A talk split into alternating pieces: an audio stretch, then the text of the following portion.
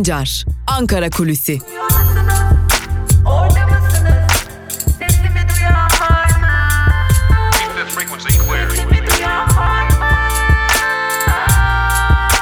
Özgürüz Radyo. Özgürüz Radyo. Özgürüz Radyo'dan ve Ankara Kulisi programının ilk bölümünden merhaba sevgili dinleyenler. Ankara Kulisi programıyla 7 Ağustos Çarşamba günü ben Altan Sancar karşınızdayız. Tabii ki ilk bölümde her zaman olduğu gibi Ankara'da konuşulanları ve bugün özellikle Suriye'ye yönelik muhtemel operasyona dair Ankara'daki kulisleri sizlere aktarmaya çalışacağız. Elbette Amerika Birleşik Devletleri ile iki gündür süren görüşmelerle başlamak gerekecek. Görüşmeler sonuçsuz kaldı cümlesini kurmak artık yersiz değil. Türkiye'nin talepleri reddedildi. ABD Türkiye'nin taleplerini reddetti. Türkiye ise Amerika Birleşik Devletleri'nin önerilerini reddetti. Karşılıklı talepler belliydi. 5 ile 15 kilometrelik bir alan ve belli bir derinlik öneriyordu. Amerika Birleşik Devletleri Türkiye ise 35 kilometrelik bir derinlik 400 kilometreden fazla da bir uzunluk öneriyordu. Bu kabul görmemiş gibi duruyor. Görüşmeler şu an itibariyle sonuçsuz kaldı diyebiliriz. Öte yandan bir iddia daha var ki o da Türkiye'nin yine güvenli bölge koşuluyla bölgeye düzenleyeceği operasyon için Suriye hükümetiyle de dolaylı görüşmelerin gerçekleştirildiği ancak bu görüşmelerinde pek de sağlıklı geçmediği ve bu nedenle de bu yönlü, bu yönlü görüşmelerden de Türkiye'nin istediğini alamadığı iddia ediliyor.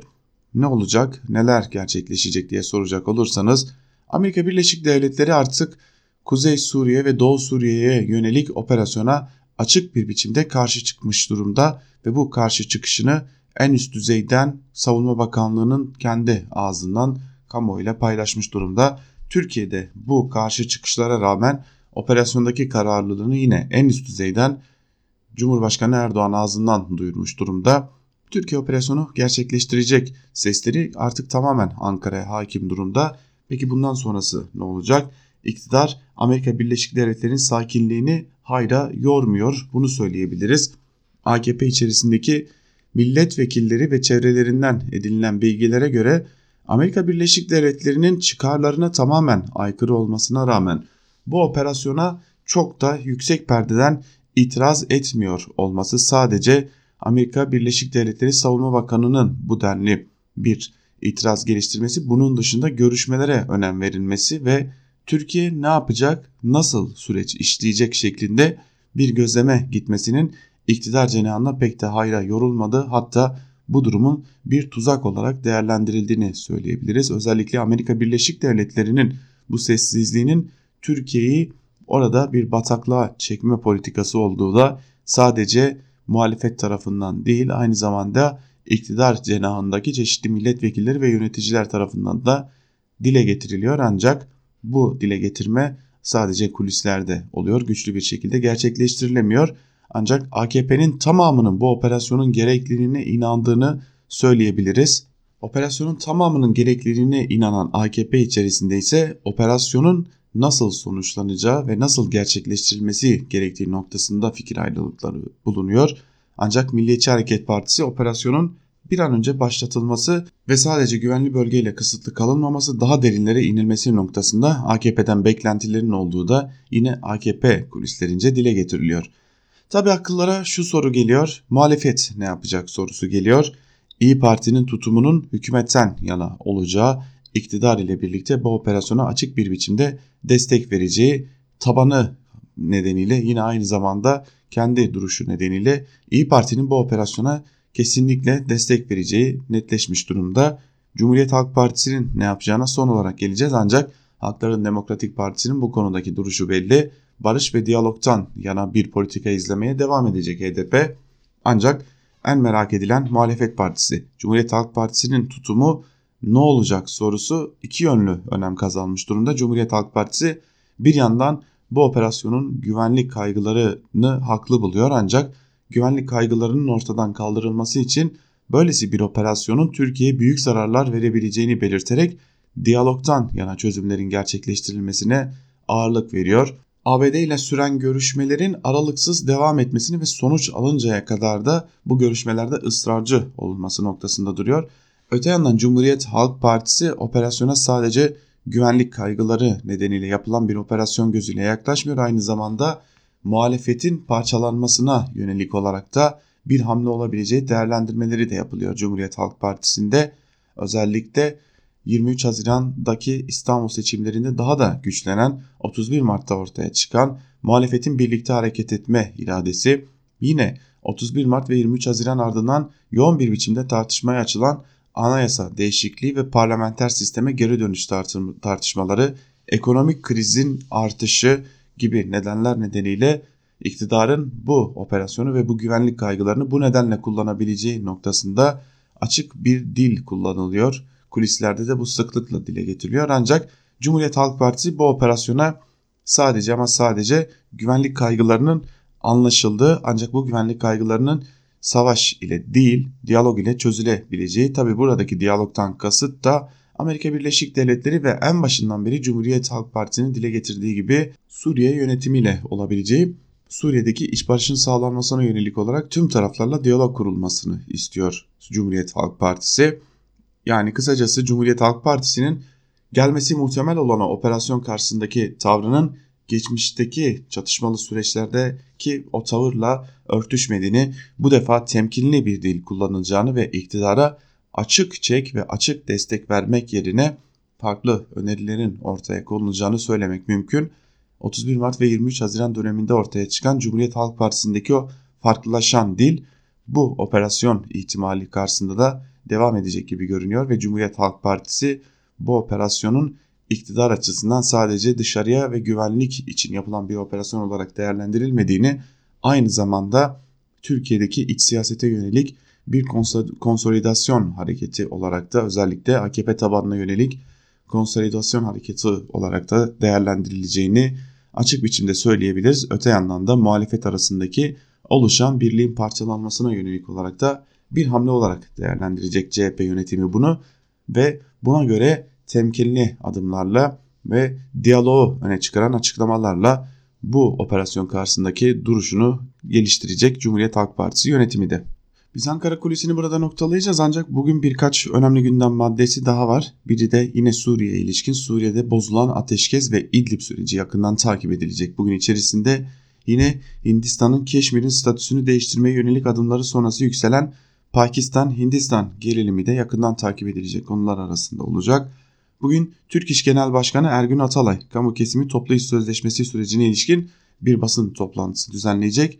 Bu süreç nasıl sonlanacak aslında bir yandan da Türk İş'in açıklaması bunu gösterecek. Çünkü Türk İş'in açıklamaları ile iktidarın açıklamaları örtüşüyor bildiğiniz gibi. Değişen dönem itibariyle memur sen kamuda Türk İş ise işçiler arasında giderek güç kazanmış durumda. Türk İş'in bu açıklaması da bugün takip edilecek konular arasında yer alacak. Ve tabii ki öte yandan Türkiye iç siyasetindeki gelişmeler yine bugün Ankara'da yakından takip edilecek. Bizler de Özgürüz Radyo'da bu konudaki tüm gelişmeleri sizlere yakından aktarmaya devam edeceğiz. Haber bültenlerimizle, canlı bağlantılarımızla, mercek programıyla tüm gündeme ilişkin değerlendirmeleri sizlerle paylaşmaya devam edeceğiz. Öte yandan Kaz Dağları'nda bir nöbet devam ediyor. Bu nöbete ilişkin gelişmeleri de Özgürüz Radyo'dan aktarmaya devam edeceğiz. Özgürüz Radyo Kaz Dağları'ndaki doğa katliamına karşı yürütülen nöbet için orada ve burada oradan gelişmeleri aktarmaya da devam edecek. Gün içerisinde bunlarla karşınızda olacağız ancak bizler şimdi küçük bir ara veriyoruz. O aranın hemen ardından da Ankara Kulisi'nin ikinci bölümüyle gazete manşetleri ve günün öne çıkan yorumlarıyla karşınızda olmaya devam edeceğiz. Özgürüz Radyo'dan ayrılmayın.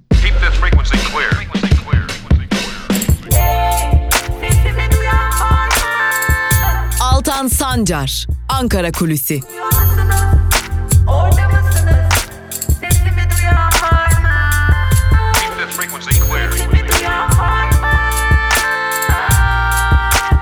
Özgürüz Radyo. Özgürüz Radyo. Ankara Kulisi'nin ikinci bölümünden merhaba sevgili dinleyenler. Programımızın ikinci bölümünde gazete manşetleri ve günün öne çıkan yorumlarıyla sizlerle olacağız. Ve hemen ilk gazetemiz olan Cumhuriyet ile başlayalım. Cumhuriyet gazetesi Fırat düellosu manşetiyle çıkmış bugün. Ayrıntılarında ise şu cümlelere yer veriliyor. Suriye'nin kuzeyinde planlanan güvenli bölgeye ilişkin ABD'li heyetle Ankara'da görüşmeler sürerken ABD'nin Irak'tan Suriye Demokratik Güçleri bölgesine 200 araçla silah ve mühimmat geçirdiği bildirildi. ABD Savunma Bakanı Esper de Türkiye'nin tek taraflı operasyonunu kabul edilemez, Suriye Demokratik Güçlerini terk etmeyiz dedi. Fırat'ın doğusuna operasyon mesajını yineleyen Erdoğan ise süreci çok yakında farklı bir aşamaya getireceğiz. Böylece barış koridorunu kurmuş olacağız. ABD'den gerçek bir müttefike yaraşır adımlar bekliyoruz diye konuştu. Suriye sınırı zırhlı araç ve komando takviyesi yapıldı. Bakalım bu düello bugün içerisinde ve özellikle iki hafta içerisinde hangi aşamaya gelecek? ABD kaos peşinde dünyadan bir haberle devam edelim. Ülkesinde nefret suçlarına zemin hazırlamakla eleştirilen ABD Başkanı Donald Trump, uluslararası politikada da çok yönlü bir gerilim siyaseti izliyor. ABD kur manipülatörü ilan ettiği Çin'le ticaret savaşını derinleştirdi. Pekin suçlamayı reddetti. Çin, INF'ten çekilen ABD'nin Asya Pasifik bölgesine orta menzilli füze konuşlandırmasına da izin verilmeyeceğini vurguladı. Venezuela'nın ülkedeki tüm mal varlıklarını donduran Washington yönetimi İran ve Rusya ile de resleşmesini sürdürüyor denmiş haberin ayrıntılarında. Venezuela ile ilgili yeni bir yaptırım ihtimali var. Bu defa Venezuela ile ticaret yapan tüm ülkelere yaptırım gelebileceği imasında bulunuldu. İlerleyen günlerde ABD'den böylesi bir hamlenin gelmesi de muhtemel görünüyor. Geçelim Yeni Yaşam gazetesine. Yeni Yaşam gazetesi sistem değişmeli manşetiyle çıkmış bugün. Öyle görünüyor ki Yeni Yaşam gazetesi yeni bir dosyaya başlamış durumda. Yeni Anayasa ve Demokrasi İttifakı dosyası bugün HDK ve DTK temsilcileriyle başlamış. DTK temsilcisi aynı zamanda eş başkanı tabii ki Berdan Öztürk şu cümleleri kaydetmiş sistemle ilgili. Ortada olan bir sistem var ve bu sistem farklılıkları kabul etmiyor. Dolayısıyla mücadele bu sistemin değişmesine yönelik olmalıdır. Mesela AKP'nin yerine başka bir partinin gelmesi değil, sistem iyi, AKP kötü yaklaşımı bu bakımdan yanılgılı bir düşüncedir. Öte yandan söz konusu ittifakları partiler arası protokollerle de sınırlamak dar, dar bir yaklaşım olur. İttifakın tabandan başlatılması gerekiyor demiş DTK eş başkanı Berdan Öztürk. HDK eş sözcüsü Sedat Şenoğlu ise 3. yol çizgisinin ve Demokrasi İttifakı'nın ufku ve kapsamı içinde kendine yer bulabilecek ve özneleşebilecek daha geniş yelpazede bir demokrasi ve özgürlük gücü, halk potansiyeli var. HDP ve HDP olarak anlayışlarımızın ve çabalarımızın yönü tam da bu potansiyeli bir olanak bir olanaktan gerçeğe dönüştürebilecek buluşmayı ve ortaklaşmayı en geniş zeminde kazanmaktır demiş HDP eş sözcüsü Sedat Şenoğlu da. Aslında Kuzey ve Doğu Suriye operasyon gündemi hükümet tarafından öne çıkarıldıkça anayasa tartışmaları, ekonomik kriz tartışmaları, yeni partiler tartışmaları bir anda engellenmeye başlandı. Tabi operasyonun çeşitli etkileri olacak ancak bir de bu etkisi var ki bu da gözden kaçmaması gereken bir diğer etki. Dış politikanın yanı sıra iç politikada dizayn edilmiş oluyor bu operasyon açıklamalarıyla. Engellileriz uyarısı başlıklı haberle devam edelim. Yine Yeni Yaşam gazetesinden Ankara'da Kuzey Suriye konusunda ABD ve Türkiye arasında güvenli bölge müzakereleri ikinci günde sürerken ABD Savunma Bakanı Mark Esper'dan bir açıklama geldi. Türkiye'nin tek taraflı bir operasyonun kabul edilemez olduğunu söyleyen Esper, yapacağımız şey yine tek taraflı bir operasyonu ve bunun ortak çıkarlarımıza zarar vermesini önlemek olacaktır. Harekat işide karşı operasyonlara zarar verir dedi ve uzlaşmadan umutlu olduğunu belirtti denmiş bu haberin ayrıntılarında da. Evrensel Gazetesi devam edelim. Evrensel'in bugünkü manşetinde kaçak ocakları işsizlik besliyor sözleri yer alıyor. Ayrıntılara da göz atalım. Madenle özdeşleşmiş Zonguldak'ta TTK'de çalışan işçi sayısı 60 binlerden 8 binlere düşerken özelleştirme ve TTK'ye işçi alınmaması gibi nedenlerle Zonguldak'ta artan işsizlik kaçak ocakların sayısını hızla artırıyor işçi sağlığı ve iş güvenliği önlemlerinin hiçe sayıldığı kaçak ocaklarda binlerce işçi ölümün kıyısında çalışmak zorunda kalıyor denmiş bu haberin ayrıntılarında da. Evrensel Gazetesi'nden bir haberle devam edelim. Jandarma istedi, haber siteleri engellendi deniyor haberin başlığında. Ankara 3. Suh Ceza Hakimliği Jandarma Genel Komutanlığı'nın yazısıyla aralarında Biyanet, ETA, Gezi'yi savunuyoruz gibi adreslerin de bulunduğu 15 haber sitesi dahil 136 adres için erişim engeli kararı verdi. Biyanet proje danışmanı Nadire Mater karar için bu karşı çıkarılması çıkılması ve mücadele edilmesi gereken bir karar dedi. Sınır tanımayan gazeteciler Türkiye temsilcisi Erol Önderoğlu ise keyfi ve tehlikeli dediği karar için BTK'ye çağrı yaptı. Kararı uygulamayın.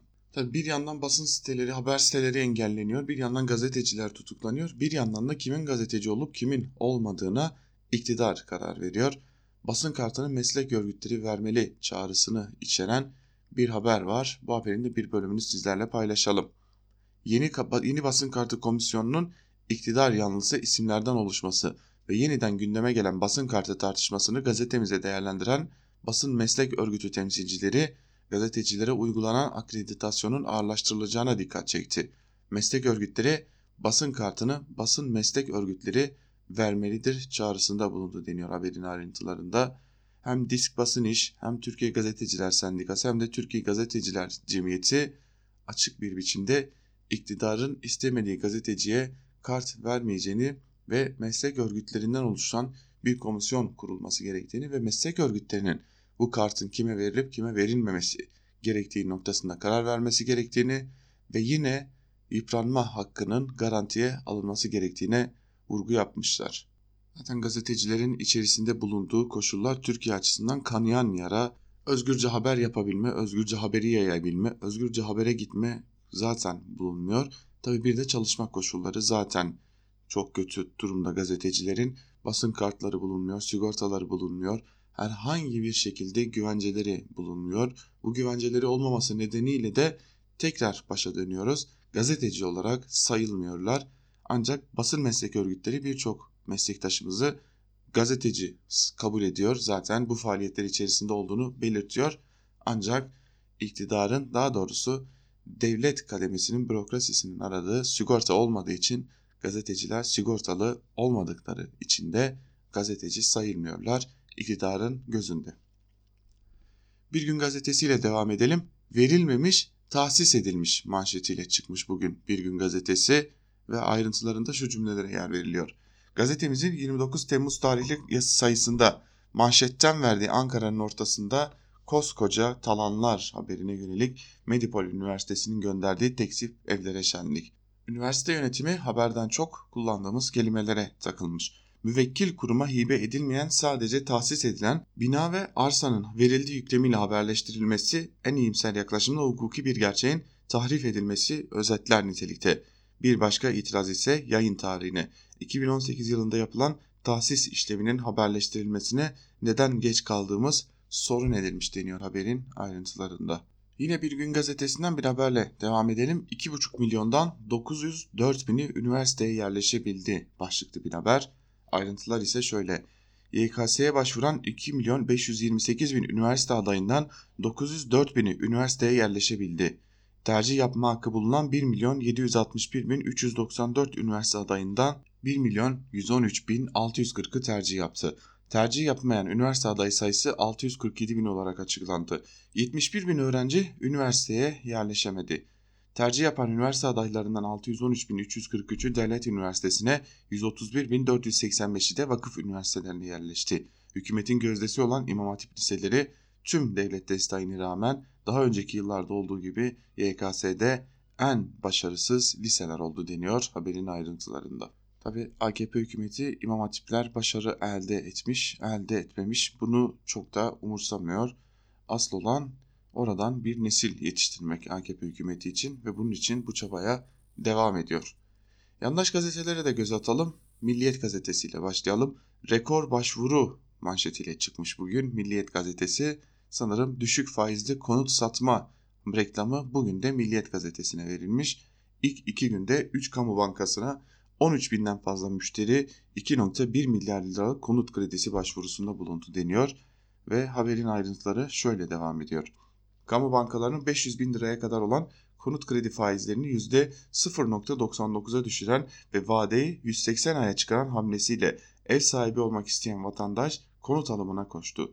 Yüksek faiz oranları nedeniyle konut talebini erteleyen vatandaşları iki günde yaptıkları konut kredisi başvurusu bu anlamda tarihin en yüksek iki gün talebi oldu deniyor bu haberin ayrıntılarında da. Suriye konusunda CHP'den gelen açıklamayla devam edelim. Çözüm barışçı yaklaşım demiş CHP. Haberin ayrıntılarını da paylaşalım sizlerle. CHP Genel Başkan Yardımcısı Ünal Çeviköz, Fırat'ın doğusuna yönelik askeri operasyon hazırlıklarına ilişkin olarak Fırat'ın doğusu konusu Türkiye'nin güvenliği meselesidir. Ancak sorunun çözümü için alternatifler olduğunu, bu alternatiflerin başında barışçı yaklaşımın ve diyaloğun geldiğini düşünüyoruz yorumunu yaptı deniyor bu haberin ayrıntılarında da. Gerçekten de Cumhuriyet Halk Partisi bu defa AKP'nin kurmak istediği oyunun farkında gibi görünüyor ve buna uygun adımlar atıyor. Hürriyet gazetesine bakalım. 12 yıl sonra parmak hesabı manşetiyle çıkmış Hürriyet gazetesi. Üniversiteye hazırlanırken çalıştığı salça fabrikasında ayak parmağı kopan Mustafa Gümüş yıllar sonra hukuk fakültesine girdi ve dava açtı. Bilirkişi fabrikayı %80 kusurlu buldu deniyor. Mustafa Gümüş 2016 yılında bir kez daha üniversite sınavına girerek bu kez hukuk fakültesini kazandı. Hukuk okumaya başladıktan sonra da ayak parmağını ondan alan fabrikaya tazminat davası açtı. Sonuçta bilirkişi salça fabrikasını %80 kusurlu buldu. Gümüş şimdi mahkemeden nihai kararı bekliyor denmiş haberin ayrıntılarında. Yine Cumhurbaşkanı Erdoğan'ın sözleriyle devam edelim haber bültenimize. Kimseyi kimseyi aldatmasın. Hürriyet'in birinci sayfasında yer alan bir diğer haber. Cumhurbaşkanı Erdoğan NATO müttefikimiz ve stratejik ortağımız ABD'den gerçek bir müttefike yaraşır adımlar bekliyoruz dedi. S-400'lerin NATO'ya ve F-35'lere zarar verdiğine dair hiçbir somut veri yoktur. Kimse kimseyi aldatmasın. Daha önce NATO ve AB üyesi birçok ülke Rusya'dan benzer sistemleri satın aldı. Bu ülkeler için sorun olmayan bir konunun Türkiye için kriz haline dönüştürülmesini iyi niyetle görmüyoruz. S-400'ler üzerinden Türkiye'nin Batı ile ilişkilerinin sorgulanması yanlıştır demiş Cumhurbaşkanı Erdoğan. Tabi S-400'lerin NATO'ya zararı var mıdır yok mudur zaten bu NATO tarafından tartışılan bir konu ama F-35'ler için şu an birlikte kullanılmadıkları bilinen bir iki farklı sistemin zararının olup olmadığı henüz tabii ki ortada yoktur. Buna dair bir somut veri de haliyle yoktur. Sabah gazetesine geçelim. Sabah gazetesi yakında farklı bir aşamaya geçiyoruz manşetiyle çıkmış. Manşetin ayrıntıları ise şöyle. Başkan Erdoğan'dan Suriye'nin kuzeyine operasyon sinyali. Sınırımızda kanser hücresi gibi büyüyen yapı yok edilmeli denmiş haberin ayrıntılarında. Bu haberin ayrıntılarını çeşitli gazetelerden sizlerle paylaşmıştık. Yine bir kısmını sizlerle paylaşalım. Fırat Kalkanı ve Zeytin Dalı Harekatı ile başlattığımız süreci çok yakında farklı bir aşamaya geçireceğiz. Böylece Suriyeli kardeşlerimizin huzur ve güvenceyle yaşayacağı barış koridorunu kuracağız denmiş haberin ayrıntılarında yine Sabah gazetesi. Sabah gazetesinden Cezeri'yi anlatan bir haberle devam edelim. Cezeri ne diye soracak olursanız yerli ve milli uçan araba yapılacakmış. Bunun haberi bu da. E, biliyorsunuz e, uzunca yıllardır yerli ve milli araç için çalışmalar devam ediyordu. 3 yıl sonra neredeyse bu aracın 3 boyutlu yazıcıdan ortaya çıkan tasarımı ortaya çıkmıştı. 2020'nin sonuna yetişeceği söyleniyor aracın. Tabi hedef biraz daha büyütülmüş gibi görünüyor. Yerli ve milli uçan araba da yapılacakmış. Ayrıntıları da paylaşalım sizlerle. Silahsız hava aracı gibi önemli projelere imza atan Baykar Genel Müdürü ve Türkiye Teknoloji Takımı Vakfı Mütevelli Heyeti Başkanı Selçuk Bayraktar müjdeyi verdi. Cezeri'nin üretimi tamamlanınca Teknofest'te de uçurulacak denmiş haberin ayrıntılarında. Yerli ve milli araba yapılır yapılmasına da bakalım nasıl uçacak. Star gazetesine geçelim. Bu bataklığı kurutacağız manşetiyle çıkmış Star gazetesi ve yine Cumhurbaşkanı Erdoğan'ın Kuzey ve Doğu Suriye'ye ilişkin söylediği o sözler var. Başkan Erdoğan Suriye'nin kuzeyine gerçekleştirilecek 3. harekat ve barış koridoru için net konuştu. Fırat Kalkanı ve Zeytin Dalı ile başlattığımız süreci inşallah çok yakında farklı bir aşamaya geçireceğiz demiş Cumhurbaşkanı Erdoğan. Star gazetesinin birinci sayfasından yine bir haber var. Doğaya düşman olan AKP iktidarının yandaş gazetesinden de beklenen bir haber bu. Kaz Dağları'nda yeni Hop Dedik tezgahı başlıklı bir haber. Kaz Dağları tarif ediliyor yalanıyla sözde çevrecilerin Çanakkale'deki altın madenine yönelik başlattığı protestocuların geçmişteki Bergama eylemcileriyle benzerliği dikkat çekti. Çevre duyarlılığı adı altında CHP ve HDP'nin başını çektiği bazı gruplar Kaz Dağları'na 40 kilometre uzaklıktaki bölgede açılan maden sahası ile ilgili eylem başlattı. Sözde çevreci gruplar gerçekle örtüşmeyen iddialarla eylemi Türkiye geneline yaymaya çalışıyor. Bergama protestolarıyla birebir benzerlik taşıyan eylemin sınır ötesi harekatın hemen öncesinde gelmesi başlaması ise anlamlı bulundu denmiş. Ama kimin tarafından anlamlı bulunduğu tabii ki yazılmamış. Yine Bergamalılar kandırıldık dedikleri söyleniyor ancak Bergamalılar büyük bir mücadeleyle köylerini topraklarını kurtardılar. Kim kandırıldık dedi o da belli değil. Yine aynı zamanda sözde çevreciler denmiş ki kimin çevreci olup kimin çevreci olmadığına da çevrecinin daniskası biziz diyen iktidarın yandaş gazetesi karar veriyor öyle görünüyor.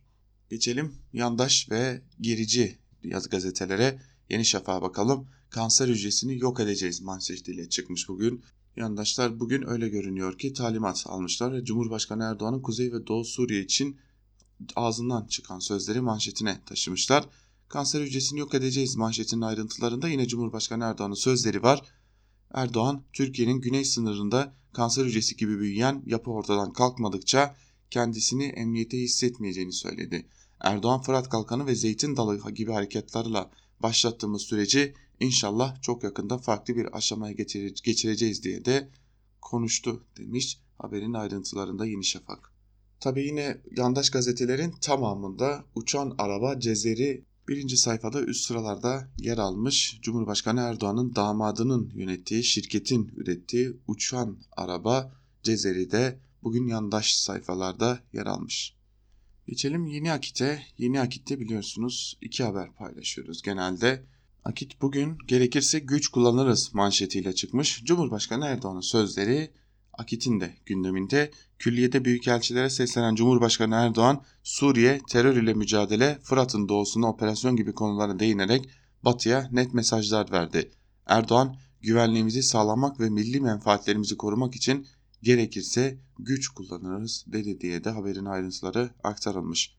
Peki Yeni Akit'in bugün hedefinde kimler var? Bugün Muhammed Uzun imzasıyla Yeni Akit'in hedefinde Kaz Dağları için direnenler var.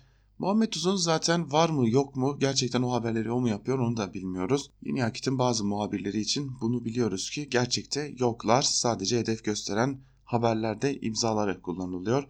Mesele Kaz Dağları değil emlak, emlak rantı başlıklı haberde Kaz Dağları'nın 40 kilometre uzağında yapılan altın arama faaliyetlerini bahane ederek yaygara koparan isimlerin emlak tüccarı olduğu bölgeye çok sayıda villa diktiği ortaya çıktı.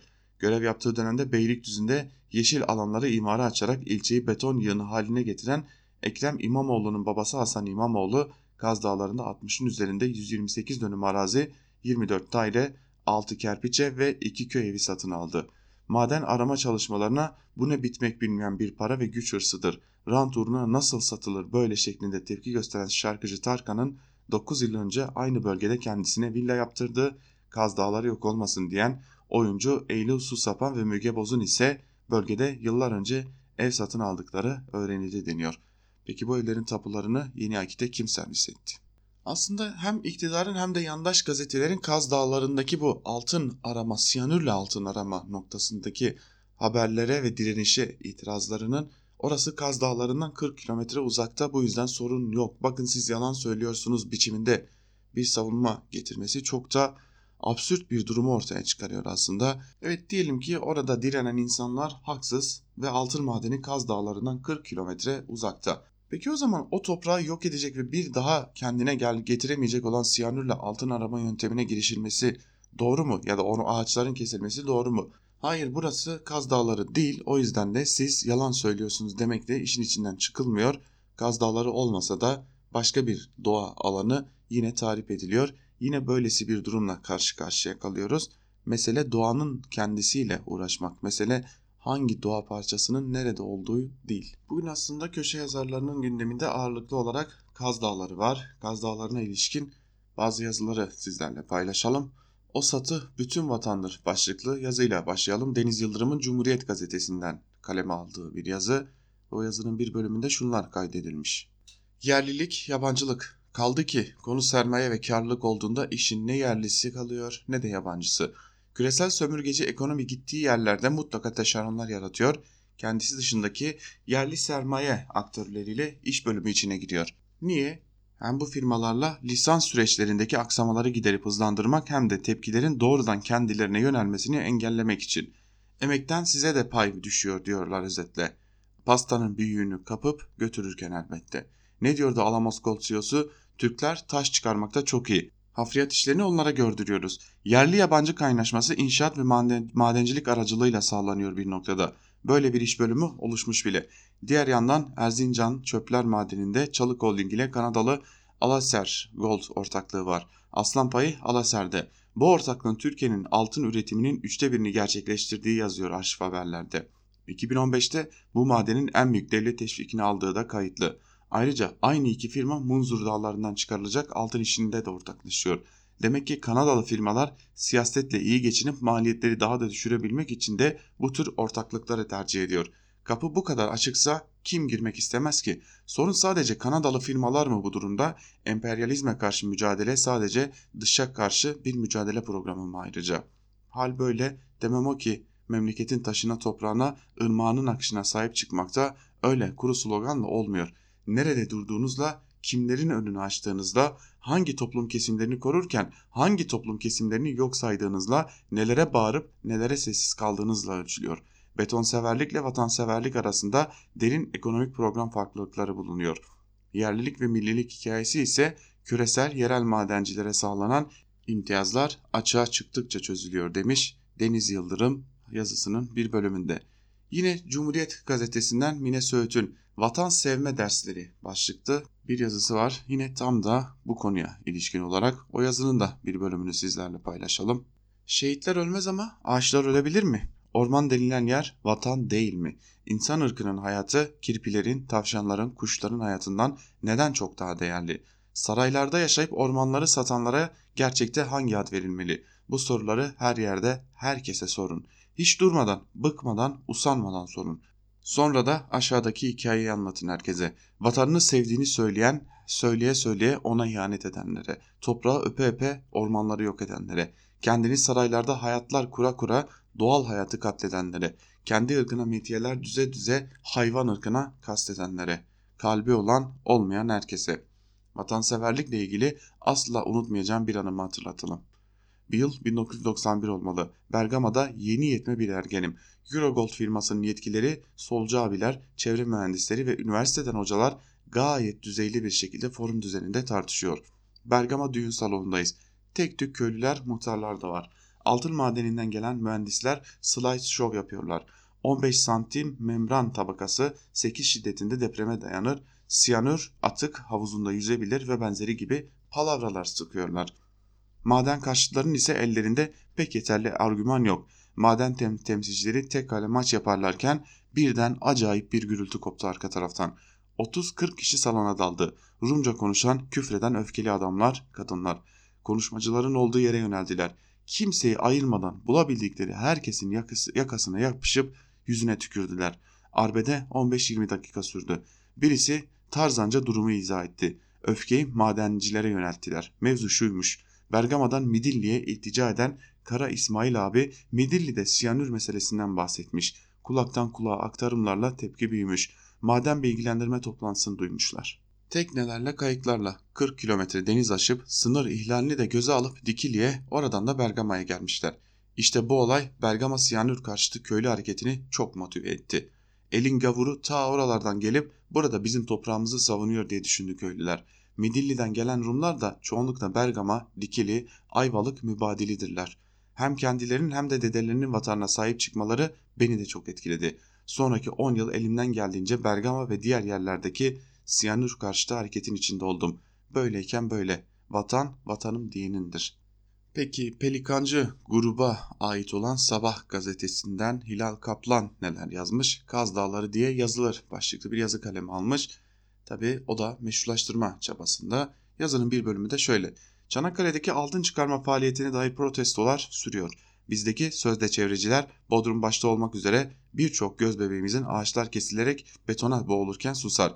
Efendiler süper lüks konaklarına boğaza nazır alan açmak için ağaç kesildiğinde susar. Koç Üniversitesi inşa edilirken canım ormanın içine edildiğinde dahi susar. Hatta bugünlerde çok endişelendiklerini söyledikleri Kaz Dağları'nın eteklerine CHP'li belediyelerce verilen izinlerle otel kondurulurken de susar.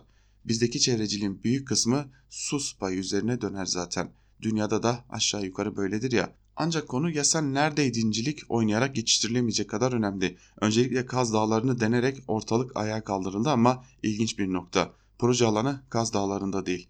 Kaz Dağları'nda 40 kilometre mesafede bulunuyor. Milleti daha çok galeyana getirmek için daha tanıdık bir isim mi seçildi bilmiyorum. Bildiğim ağaç kesiminin Kaz Dağları'nda yapılmadı ve bunu demenin sahtekarlıktan hallice oldu. Kesilen ağaç sayısına 200 bin diyorlar ama bakanlık 13.400 ağacın kesildiğini söylüyor. Hatta madenci firma mevzuatta getirilen şarta uyarak iki farklı noktada da hatıra ormanı oluşturmuş ve 14 bin fidan dikimini gerçekleştirmiş. Kaldı ki binlerce gösterici bu ağaçlar kesildiğinde neredeydi ve şimdi başka ağaç kesilmesi söz konusu değilken neden ağaçlar için gelmişler gibi mesaj veriyorlar. Bir de suyun ve toprağın siyanürle zehirleneceği iddiası var. Enerji Bakanlığı'nda bakanlığı da şirkette ayrı ayrı yaptıkları açıklamalarla bu iddiayı yalanladılar. Şirket şöyle diyor. Altın arama ve çıkarma süreçlerinde siyanür ya da türevi bir madde asla kullanılmamaktadır. Çıkarılan kayaçların içindeki altının ayrıştırılması ise yine uluslararası kriterlere göre katı bir prosedür içerisinde ve özel olarak hazırlanmış korunaklı sızdırmazlığı sağlanmış yerlerde ilgili idarelerin denetimiyle gerçekleştirilir. İddia edildiği gibi siyanürlü atık barajı bulunmayan tesisimiz tüm uluslararası standartlar gözetilerek sıfır deşarj prensibiyle çalışacaktır. Gelelim Türkler taş taşımakta çok iyiler başlıklı binlerce habere. Yatırımların %25'i Türkiye'den olan Alamos Gold CEO'su Trump'ın Ray Branson'ı gerekçe göstererek ekonomimize açıktan saldırdığı geçtiğimiz Temmuz ayında hisselerinin düşmesi üzerine Bloomberg'e çıkıyor. Hem şirketini savunuyor hem de bu düşüşün geçici olduğuna ve Türk ekonomisinin diri tutmanın siyaseten gerekli ekonomik olarak akılcı olduğunu anlatıyor. Röportajı muhalif sosyal medya hesapları sadece Türkler taş taşımakta çok iyiler diye verince izleyeyim dedim. Genelde köşe yazıları üzerine çok sert bir yorum yapmak doğru değildir ama kıblesi 6. filo olanların çocukları ve torunları bugün Sabah gazetesinde yazı yazınca böylesi bir yazı ortaya çıkıyor. Allah kimseyi hem yurt dışından gelen bir şirketi savunmak zorunda bırakmasın hem ağaçlar orada değil burada kesiliyor başka yerde kesilen ağaçlara itiraz et, etmediniz demek zorunda bırakmasın ve tabii ki Allah kimseyi yandaşlık yapmak zorunda bırakmasın diyelim.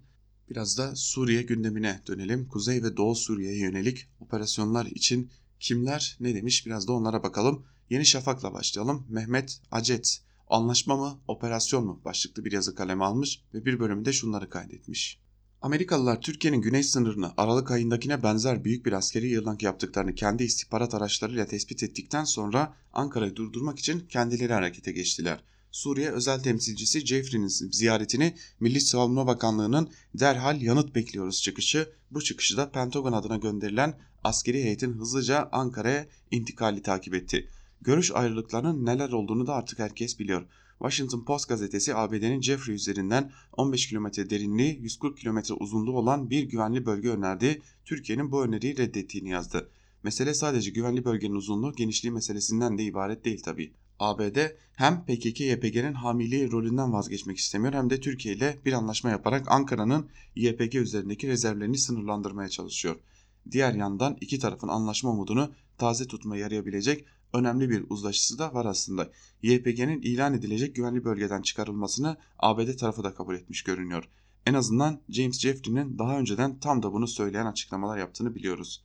Türkiye'nin tek taraflı harekete geçmesine karşıyız deniyor. Böyle bir durum ilişkileri olumsuz yönde etkiler deniyor ama PKK-YPG için gerekirse savaşırız filan da denmiyor. Toplumda böyle bir duruş acaba ABD'nin oyalama dışında başka bir seçeneği yok mu sorusunu akıllara getiriyor ve bu durum Ankara için bir avantaj sağlıyor. Fotoğrafın Türkiye'ye bakan tarafında ise ekonomiye dair bir takım riskler söz konusu olabilir. S-400 meselesini Türkiye'ye karşı bir yaptırım gerekçesi olarak kabullenmeyen bunu da 12 Temmuz'dan sonraki süreçte ortaya koyan Trump'ın Türkiye'nin muhtemel bir askeri operasyonu karşısında nasıl bir tutum sergileyeceği tam olarak kestirilemiyor. Trump'ın daha önce Türkiye Kürtleri vurursa ekonomisini mahvederiz diye bir tweet attığını biliyoruz. Acaba o duruşunu koruyor mu? Ya da bu lafı ederken ciddi miydi? Ciddi olsa bile demin dediğimiz gibi güvenlik meselelerinin şantaj aracı olarak kullanılmasına rıza göstermeyeceğini uygulamalarıyla ortaya koyan Erdoğan böyle bir risk nedeniyle geri adım atar mı? Sorular peşin sıra gidiyor.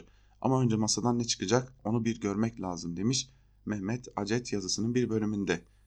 Bu konuya ilişkin fazla sayıda yazı var. Diğerlerini de aktaralım sizlere. Yeni Çağ gazetesinden Arslan Bulut ABD neden Türk ordusuna yeşil ışık yakıyor başlıklı bir yazı kalemi almış.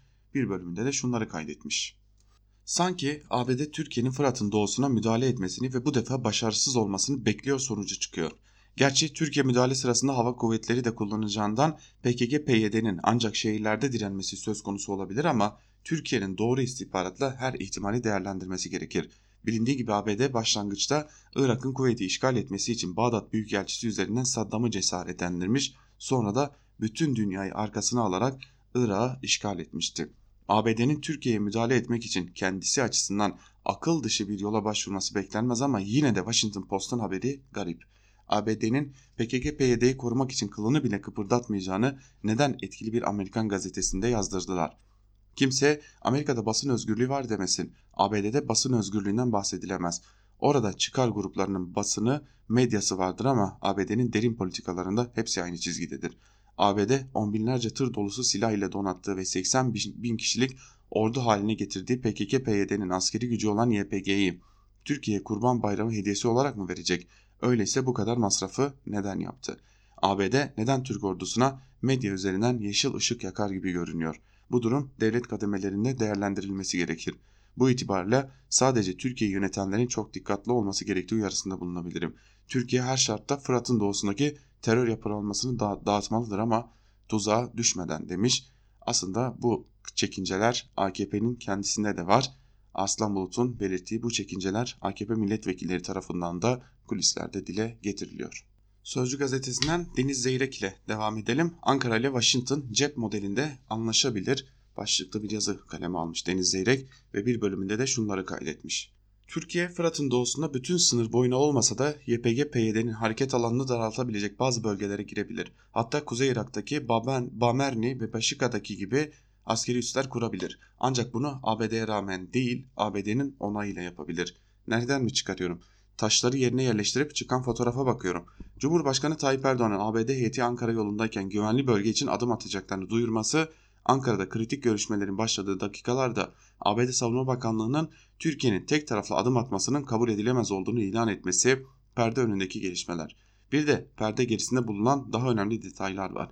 Ankara'ya heyet gönderen ABD yönetimi Türkiye ile Suriye'deki YPG-PYD bölgesi arasında güvenli bölge kurulmasına tamamen karşı çıkmıyor. Ancak bunu ABD Türkiye ortak operasyonu olarak yapmak istiyor.